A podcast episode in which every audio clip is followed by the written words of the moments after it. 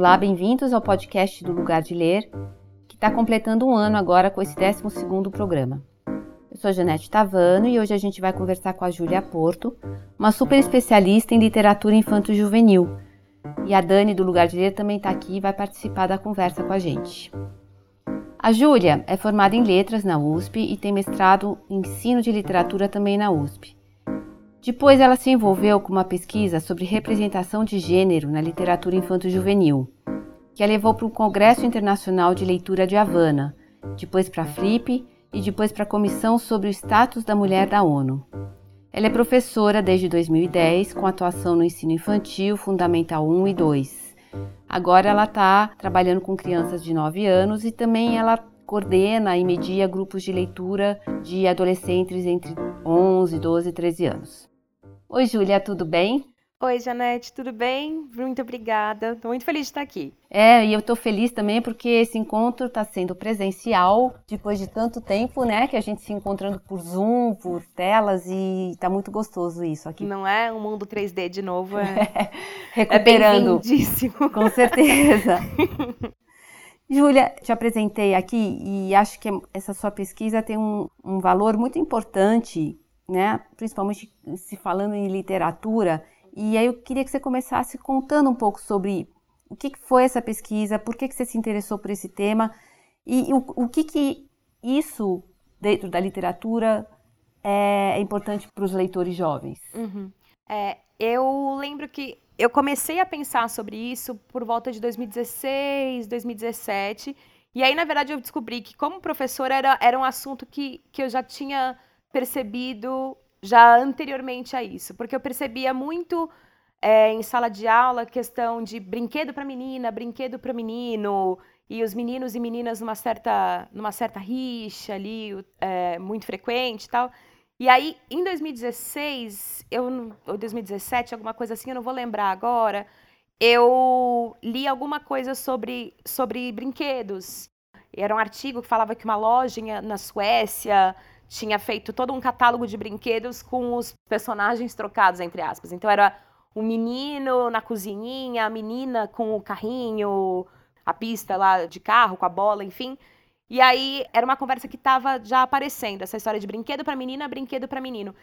E eu tenho um, um, carinho por literatura infantil, porque eu acho que são as nossas verdadeiras leituras formativas, assim, é uma coisa que me interessa bastante. Que vem desde a infância, né? Você sempre é... teve muito contato com o livro, né? Exatamente. Tive, para minha família, para os meus pais, era um valor, então isso sempre me foi colocado de uma maneira muito natural, muito orgânica e muito uhum. afetiva, né? Enfim. Uhum. E aí eu comecei a pensar sobre a literatura, porque eu lia muito livro infantil por causa do meu trabalho, eu lia na escola. E eu comecei a perceber um certo padrão naqueles livros, né? De como a mãe era representada, de como o menino era representado. E fica muito claro que tem um padrão quando você lê um livro que de repente foge aquele padrão. Aquilo te chama a sua atenção. Aí eu falava, caramba, é isso, né? Eu leio 15 na, num, num, num padrão de representatividade, que é aquela mãe sempre muito dócil na cozinha, cuidando da criança, sempre muito amável, aquele pai trabalhador, de terno, chegando do trabalho ou jogando bola, enfim, aí, aí que você percebe que existe um padrão. E aí eu comecei a me interessar sobre isso e descobri no Brasil não tinha muita, muita coisa, não tinha artigos falando muito a respeito disso, dessa questão de gênero, de fato. Tinha estereotipias de uma maneira geral, mas não de gênero. Mas eu encontrei é, coisas interessantes é, em universidades dos Estados Unidos. Uhum, uhum. E aí comecei a caçar. E aí acabei escrevendo um artigo a convite do meu ex-orientador é, de mestrado, Rogério de Almeida, professor Rogério de Almeida. E aí esse artigo foi publicado num livro que se chama Fluxos Culturais, enfim. E aí eu comecei a, a, a submeter o artigo para algumas coisas, enfim, e aí a, a coisa foi acontecendo. E, e, você acha que hoje, né, isso você está falando 2016, 16, 17 ali. E você acha que de lá para cá, a, a, principalmente falando em literatura nacional, esse assunto cresceu? Existem mais livros falando sobre isso? Com certeza absoluta, porque eu acho que a literatura infantil, né, estando inserida no mercado, e eu não falo isso de uma maneira ruim, assim, uhum. mas estando inserida num mercado, percebeu que esse assunto, essa quarta onda feminista, essa representatividade, né, essa exigência pública de maior representatividade de, de grupos que foram essencialmente apagados ao longo da história, começou a surgir, ressurgir de uma maneira muito forte, né? Enfim, a gente tem uma representatividade negra aí exigindo seu, sua, exigindo aparecer. Tem as famílias homoafetivas ou famílias que não têm aquela configuração pai, mãe, filho, filha, enfim. E aí eu acho que a literatura infantil também respondeu a isso. Tem muitos lançamentos, né, Dani? Se a gente olhar de três, quatro anos para cá, o que surgiu de livros sobre sobre é, com, com, protagonistas negros, com famílias homoafetivas, com meninas protagonistas, enfim, é imenso. Uhum. E bons ou ruins, de qualidade ou não, enfim, existe um, um, um, movimento das famílias e um movimento das escolas, enfim, dos programas de, de leitura, de trazer esse repertório para esses leitores mais informação, né, mais jovens, mais crianças, enfim.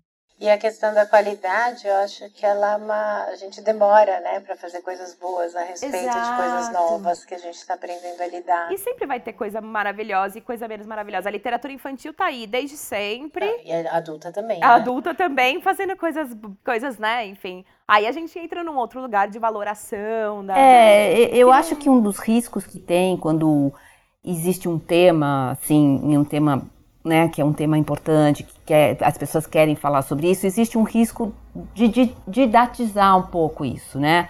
E alguns livros acabam indo um pouco para uma linha mais didática, tipo assim, ah, os leitores têm que entender isso. Uhum. E aí perde um pouco o, o caráter literário, né? E, e, e, aí eu queria saber o que, que, você acha disso. Como que você vê isso? Uhum. É, eu tenho duas opiniões, assim. Uhum. Uma opinião, eu leitora e eu especialista, e eu. Claro que a gente vê que tem livros que tocam nesse, nesses assuntos, né? Que trazem esses assuntos de uma maneira mais orgânica, menos didática, né? Enfim, que é uma coisa. Porque quando você é muito didático, você corre o risco de, de fazer uma separação, na verdade, não de uma, de uma inclusão, né? Porque se você faz um livro sobre uma família homoafetiva, que você tem que ficar provando para o leitor que aquela família é normal, no fundo, no fundo, está tá criando uma, uma, uma, separação. Quando me parece mais natural ter um livro de uma, de uma criança que está fazendo sei lá o quê e tem duas mães e elas simplesmente estão lá. Sim. Uhum. E, e aquilo não é um assunto. Porque é injusto para você também o assunto ser só aquilo. Então, se você tem pais homossexuais ou se você é negro, o único assunto da sua vida é ter pais homossexuais ou ser negro, tem mais, enfim, né? Acho que você acaba perdendo um pouco da, da, da subjetividade ali. Mas de qualquer forma. É, então, essa é a minha opinião um pouco mais de, de leitora. Uhum. A minha opinião de pessoa em 2022 é bem ao que vier. Entendi. Uhum. Melhor que nada. Uhum. Porque eu acho que também a gente está num, num momento tão perigoso da, da história do Brasil e no mundo são tantos é, os, as ameaças à democracia, as ameaças a esses povos, a ameaça aos povos indígenas e a violência policial, assim que, por mim, seja lá como você aprendeu, se você aprende que essas pessoas estão aí compartilhando o mundo com você e que tem o mesmo valor que você, para mim, também dá conta. Então, eu acho que são duas opiniões. Não dá para eu ser especialista em literatura o tempo inteiro. O mundo é maior que eu. Entendi. Assim. É. E, inclusive, essa questão, né, que você falou que como a gente está em momentos tão delicados, né, é, acredito que também sejam temas que acabem gerando repercussões, às vezes até até, até no sentido da censura mesmo, uhum. reclamações de pais. Existe isso ainda? Porque assim, uns anos ah, atrás isso era mais forte, né? Como é que tá isso hoje? Ah, sempre. Não, claro, sempre. Enfim, acho que reclamação vai sempre existir, assim. De que esse tema não é pro meu filho, é, meu filho é. ainda não tem idade para isso. Mas eu acho que para qualquer, qualquer movimento, né, sempre tem uma, uma reação contrária, assim. Eu gosto muito do Yuval Harari no, no livro Sapiens, é, ele fala que o progresso é muito lento. E por mais que a gente olhe ao redor e encontre poucas coisas a celebrar em 2022, o mundo é um, melhor, um lugar melhor do que, do que ele era em 1922. Bom. Sabe? A gente está fazendo certos progressos. Uhum, uhum. Eu não sei se isso, é uma, se, se isso é sempre um movimento ascendente. Pode ser que não. Mas o progresso, ele é lento. E as pessoas têm, é, têm medo, enfim. É claro que existe uma reclamação, mas as pessoas, mas a, o, esses grupos que buscam a representatividade, representatividade maior hoje não vão desaparecer. Eles estão aí e eles vão ficar cada vez mais, mais fortalecidos, quer você queira, quer não. Sim. De novo, repito, o mundo é maior do que a gente, assim, né? E, e você, nessa sua experiência né, de trabalhar com crianças e jovens, né? O que, que é mais fácil, as crianças ou os jovens? As crianças, porque tem uma questão, né, de... E eu acho que a gente tem uma tem uma, um competidor aí muito forte hoje, que são as redes sociais e a internet, enfim, que, que tem tomado muito da, da nossa subjetividade e, e, da nossa formação e da maneira como esses jovens atuam no mundo, né? Enfim. Então eu acho que as crianças, elas ainda estão mais elas absorvem mais, né? E acho que existe nas próprias escolas um trabalho de formação de leitores muito mais forte no infantil e no fundamental 1 uhum. do que no fundamental 2. A escola, eu tenho a sensação de que parte, parte do pressuposto que aquele leitor já está formado, né? E que agora toma leitura obrigatória e faz pra vestibular, essas e, coisas. E, e, aí, e aí chega num, num pico ali no, no, no ensino médio, né? Que aí tem é a leitura para o vestibular, enfim. Eu acho que com as crianças você consegue trazer isso de uma maneira um pouco mais, mais orgânica. Os jovens já estão num outro movimento, inclusive num movimento que é natural da, da, da adolescência, da juventude, que é um afastamento ali do, do mundo adulto, né? Enfim, uma, eles se fecham no, no, no seu mundo, se encontram ali entre eles, enfim, para depois ressurgir mais mais para frente ali entre nós. Uhum. E tem um movimento de, de realmente já estar tá em outros interesses, enfim. E, aí, e eu acho que a internet está muito, muito forte e muito presente na vida desses. do adolescente aí de 2022, né? Enfim. Aí, durante um ano e meio, a gente colocou todo mundo na frente do computador aí 14 horas por dia, né? Por obrigação, por prazer, seja lá o que for. Uhum. Aí isso fica maior, enfim. Acho que tem até questões, inclusive é, acho que pode muita gente se identificar com isso. Quanto que esse, esse, essa, essa tecnologia toda, boa ou ruim, enfim, é, mexeu com a própria nossa capacidade de, de, de concentração, né? Enfim, Sim. Eu acho que tem gente que tem uma dificuldade real de, de sentar e ler 30 minutos, não porque essa pessoa não é uma leitora, mas é, é realmente, ela passa tanto tempo nessas, nessas mídias em que a, nossa atenção, a nossa atenção fica muito dispersa, que o cérebro não, não, não, cria tônus, né? Não cria músculo. Você falou uma frase que eu acho que é super importante, que a escola, e eu acho que não é só a escola, acho que a sociedade assume que em um determinado momento o leitor está formado. E, na verdade, a gente é todo mundo leitor em formação o tempo inteiro, né? Porque é uma descoberta contínua, um aprendizado contínuo. E eu queria que você falasse um pouco desse entendimento, assim, como que que tem a ver com essa coisa da concentração, de que às vezes a gente é melhor, a gente mesmo, né? Tem fases que a gente está um melhor leitor do que outras. Com certeza. Enfim, tem várias variáveis atuando aí nesse ser leitor, né? Sim. E como é isso na hora que você está trabalhando com jovens que ainda não têm essa consciência, embora tenha adultos que não têm essa consciência, né? Acho que é uma coisa que a gente vai aprendendo, assim, quanto mais leitor você é, mais você sabe que você está uhum. ali muito aquém do que você vai ser, né? Sim. Mas, enfim, como que é trabalhar com eles, conversar com eles sobre isso também, se tem uma conversa, porque acho que no grupo de leitura, os grupos de leitura são muito isso, né? É eles são essa ideia de que a gente vai, compartilha e vai ampliando nossa rede leitora e nossa capacidade leitora também. É, eu acho que numa, numa relação é, não escolarizada com, com, com a leitura, né, que é um caso de um clube de leitura, um grupo, enfim, eu acho que a ideia principal é, é tirar a leitura desse espaço mais solitário, que ela é por, esse, por, por natureza, por excelência, e trazer para um, um espaço mais coletivo, né, de conversa é, a ideia toda por trás disso é exatamente você entender a, a literatura como uma catalisadora de relações também. Assim como os esportes, assim como as próprias redes sociais ou qualquer interesse que possa surgir da, da daquele indivíduo. As artes, as artes, enfim, qualquer coisa que você faça. Interesse. Mas a, a leitura é um, um, exercício solitário. Então, quando você está num grupo, você entende que a leitura também é um, é, pode ser um, um espaço de, de encontro, né? Enfim, tem duas pessoas, dois escritores os dois já falecidos, que, que tem que falam coisas muito parecidas sobre a leitura. Tem que é o James Baldwin, americano, e o David Foster Wallace também, que também é americano. O, o James Baldwin tem uma frase linda, que ele fala que, que foi, a foi através da leitura que ele descobriu que ele estava conectado com todas as pessoas que já existiram nesse mundo, que a dor dele não era inédita, que a alegria dele não era inédita. Que lindo isso. É lindo, né? Uhum. E o David Foster Wallace também, ele fala, é, o David Foster Wallace, ele era mais, mais bronco, digamos assim, né? Mas, enfim.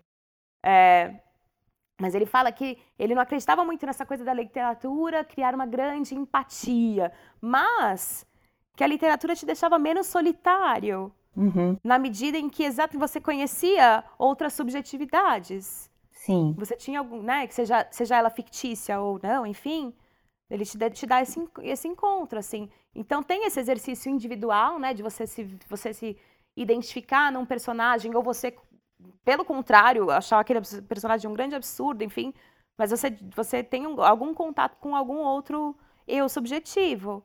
E eu acho que quando. E aí, num, num grupo de leitura, numa situação de conversa, isso se expande ainda mais, porque você teve essa experiência individual e agora você teve essa experiência coletiva. E as perspectivas, e perspectivas diversas. Né? Exatamente, né? as perspectivas diversas em relação àquele livro. Então eu acho que a literatura entra nesse lugar, assim. Né? Um grupo de leitura promove esse, promove esse encontro. E, e como é que tem sido, né? Porque você agora, você, você teve o seu trabalho no, no próprio lugar de ler, que você é. teve grupos de leitura por dois anos, né? É e que eram um, um, os, os, jovens meio que te, né, ficaram fiéis ali todo esse tempo, eram, né, eles é, seguiram o grupo por, por esse tempo todo. É. Agora você também está responsável pela curadoria da Taba Jovem, a Taba é um clube de assinatura. Isso. E também você está é, participando, né, encontros mensais de, de conversas, né, mediando esses encontros. Uhum.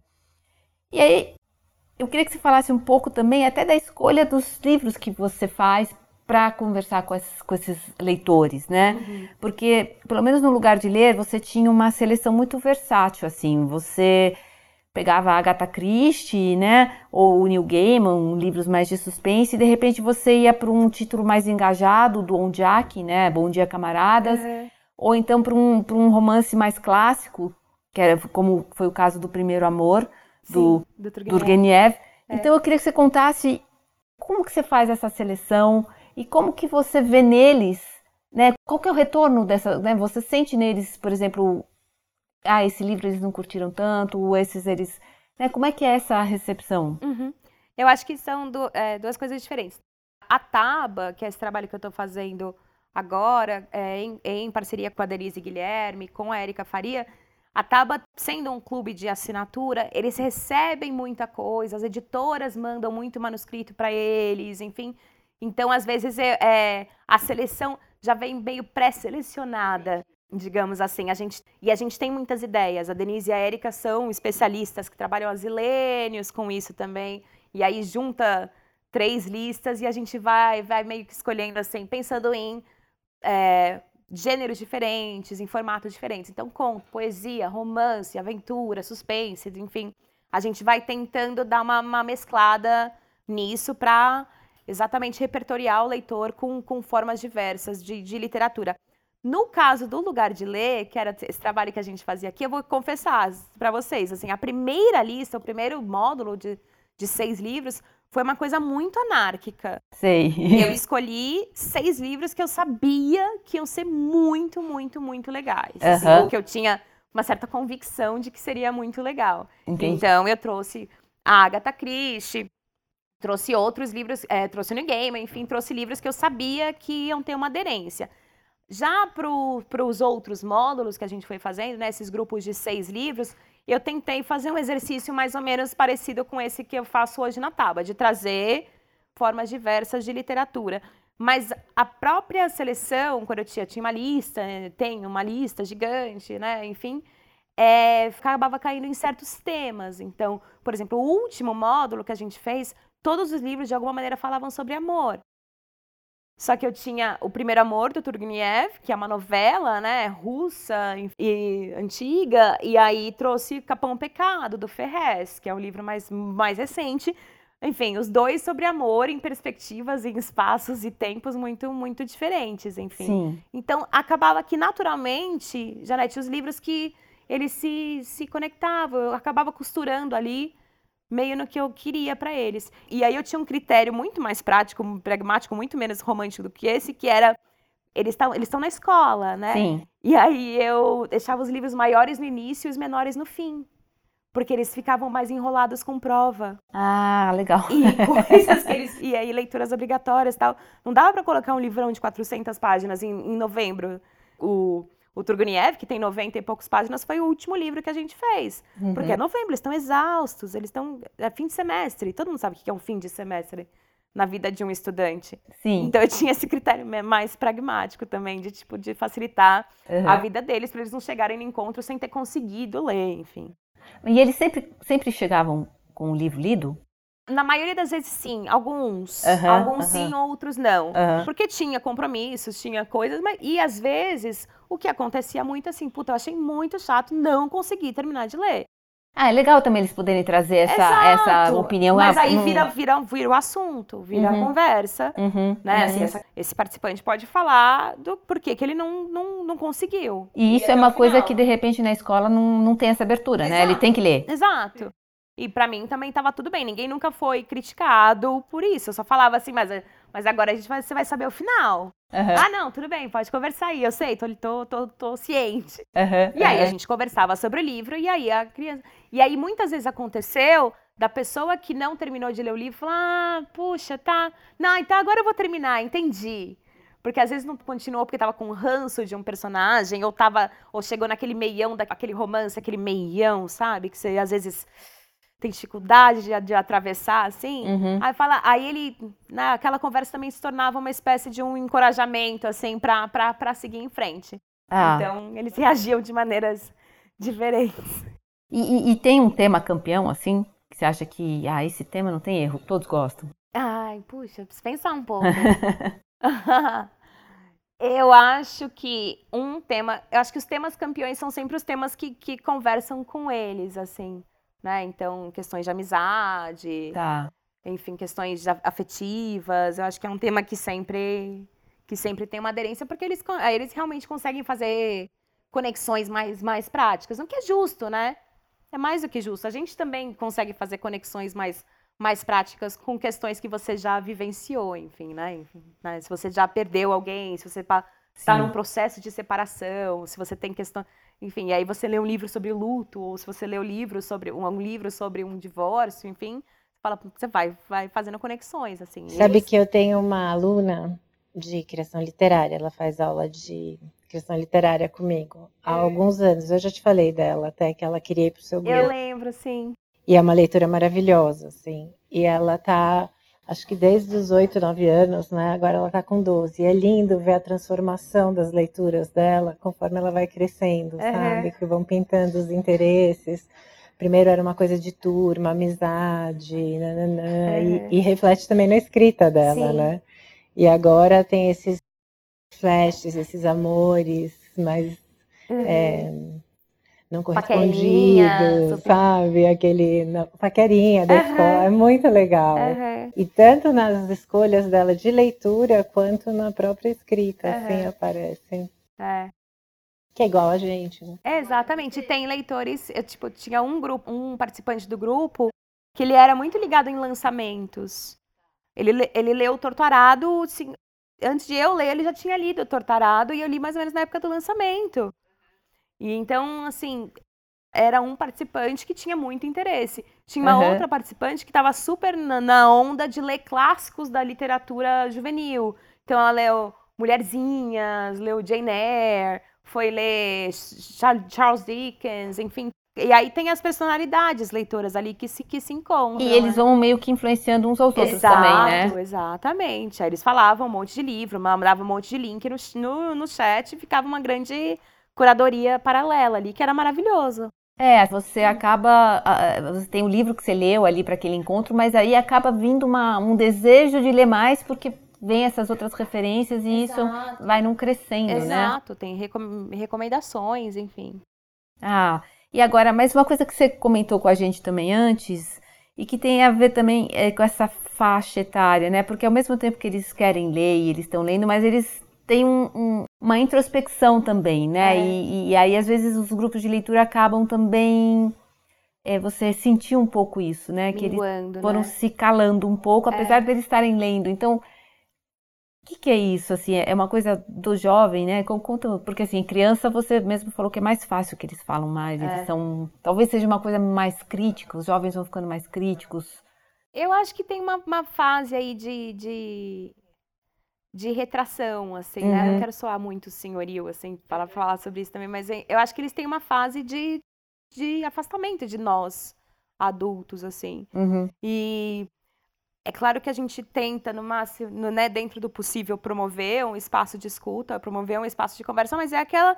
É o velho estereótipo do, do, do adolescente trancado no quarto. Uhum, uhum. Ou você fica na, você tá na sala e aproveita os pequenos espaços de comunicação, ou você vai bater, vai quebrar a porta do quarto e vai, vai, vai virar uma grande, uma grande bronca, uma grande briga, né? De de ego ali no fim das contas. Eu acho que é, conforme o grupo foi, foi se silenciando, foi se calando ali, por mais que eles estivessem lendo os livros e super interessados em continuar participando, aquilo estava virando mais uma aula minha do que de fato uma conversa. E a, e a ideia não, é, não era essa.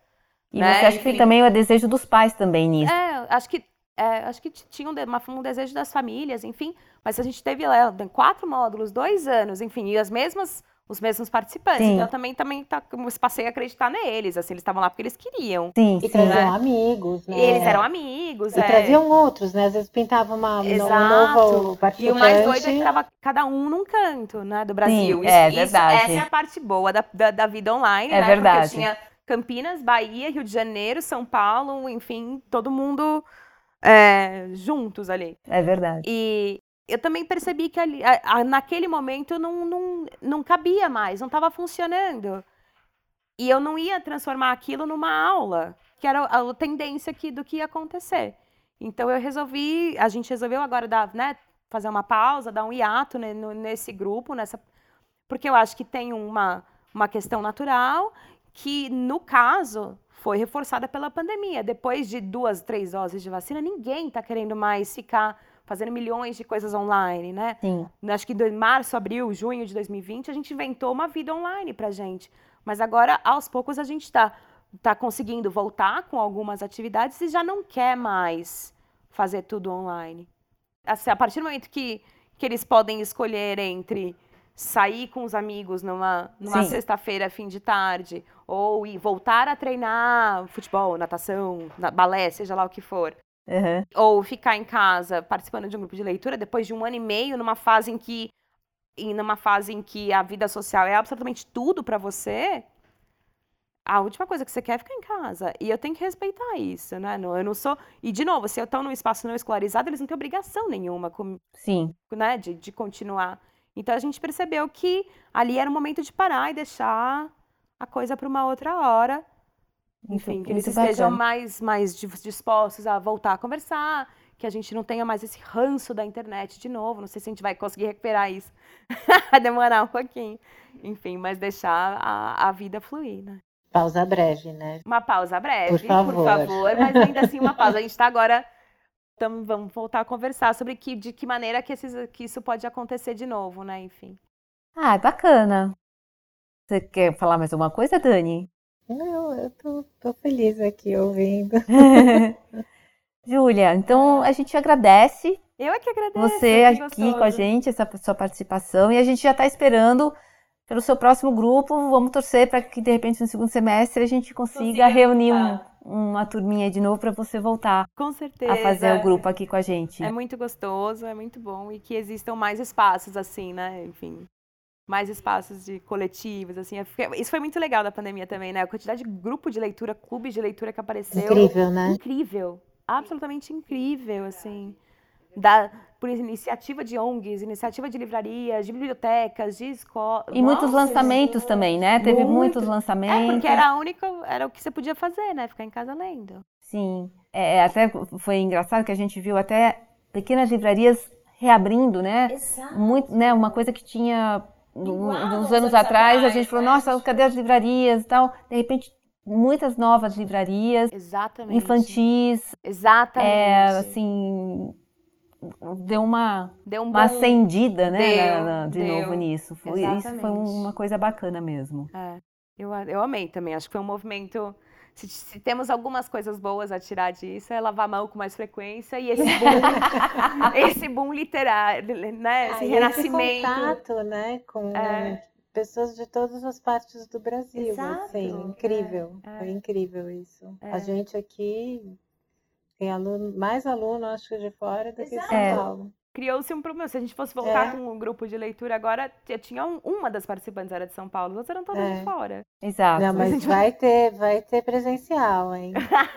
Tem que ter. Estamos trabalhando para Na verdade, isso. a gente vai fazer tudo, presencial, online, a gente vai online, agora é tudo. Podcast, tudo. É isso aí. Mas obrigada, gente. Eu amei conversar com vocês. Estava morrendo de saudade você. de vocês. Obrigada, a gente também, também Júlia.